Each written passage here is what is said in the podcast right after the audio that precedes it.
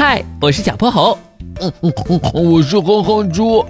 想和我们做好朋友的话，别忘了关注、订阅和五星好评哦。下面故事开始啦。小泼猴妙趣百科电台。糟糕，眼皮一直跳个不停。从今早开始，哼哼猪就发现了一件怪事：他的左眼皮一直突突突的跳个不停。午休的时候，他和附近的小喜鹊阿飞说起了这事儿。左眼皮一直跳，天哪！哼哼猪，恭喜恭喜！你恭喜我干嘛？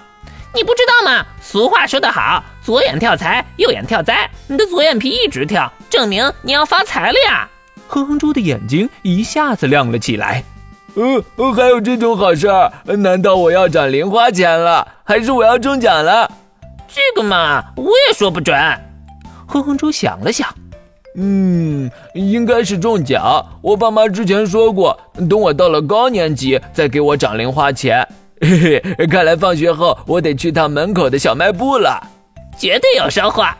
哎呀，如果真的抽到大奖，那我岂不是想买什么就能买什么了？嘿嘿嘿，我可得好好计划一下，零食、玩具、漫画书一样都不能少。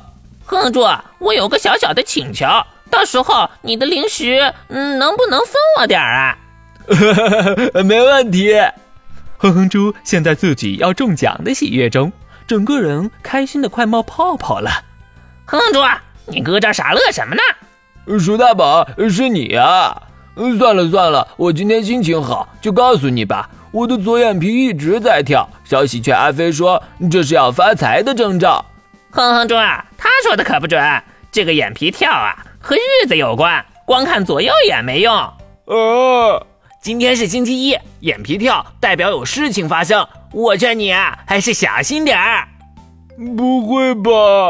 真的。你不信就算了。鼠大宝走后，哼哼猪忍不住开始担心起来。到底会发生什么事呢？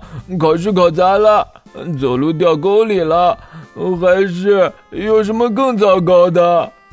哼哼猪越想头越大，他郁闷的趴在了桌上。过了一会儿，有人轻轻的拍了拍他的肩膀：“哼哼猪，你怎么了？”